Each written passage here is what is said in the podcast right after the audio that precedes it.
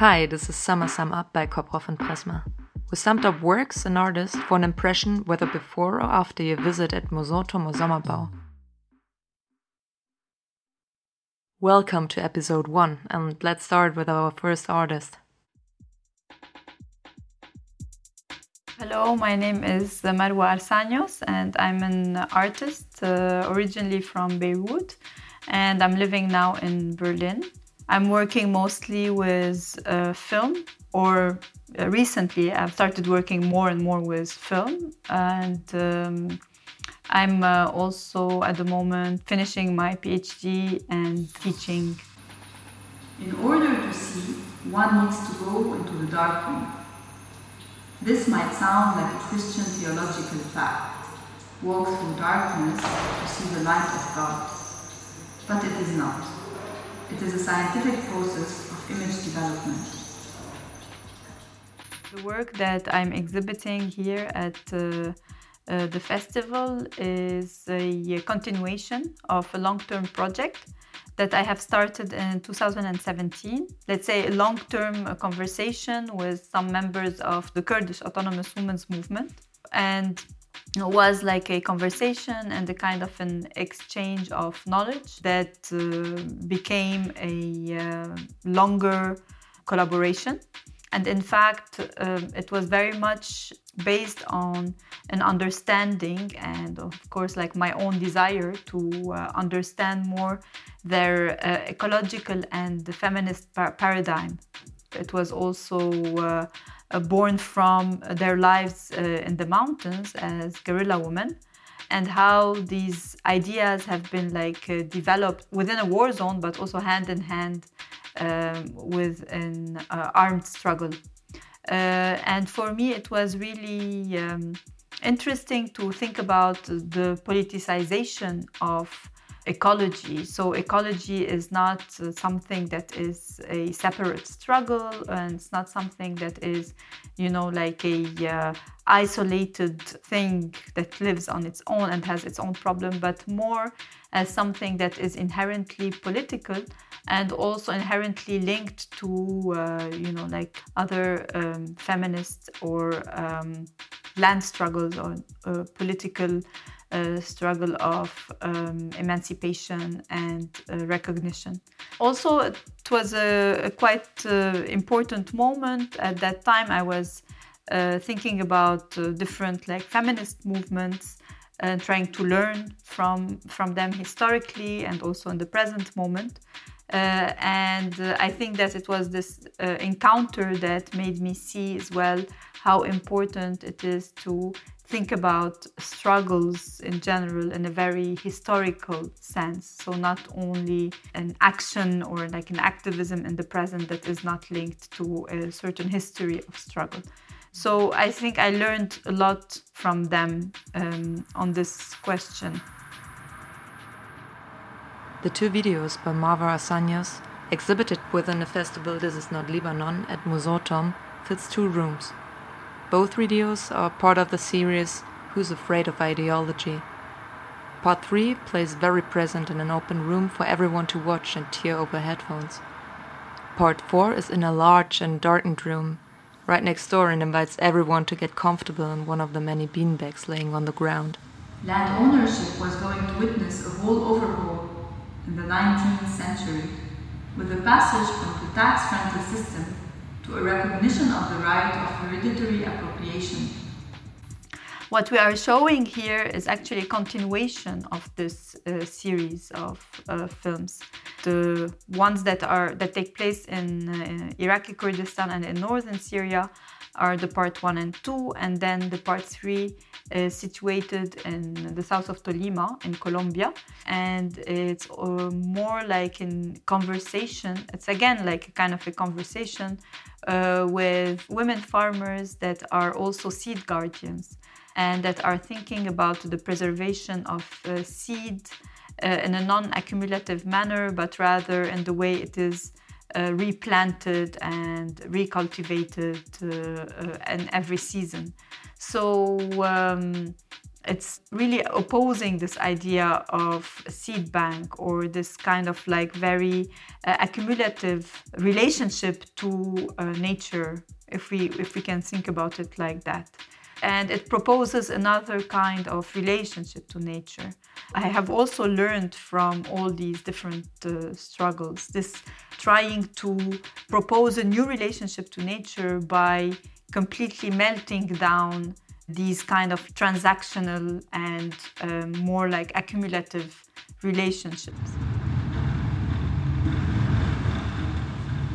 I came back from my visit to Claudina's farm in Coyaima, south of Tolima in Colombia, on the 29th of February 2020, carrying a letter that requested the solicitation of money in order to build 10 new wells for the community. She asked me to carry this letter to an organization that supports small farmers.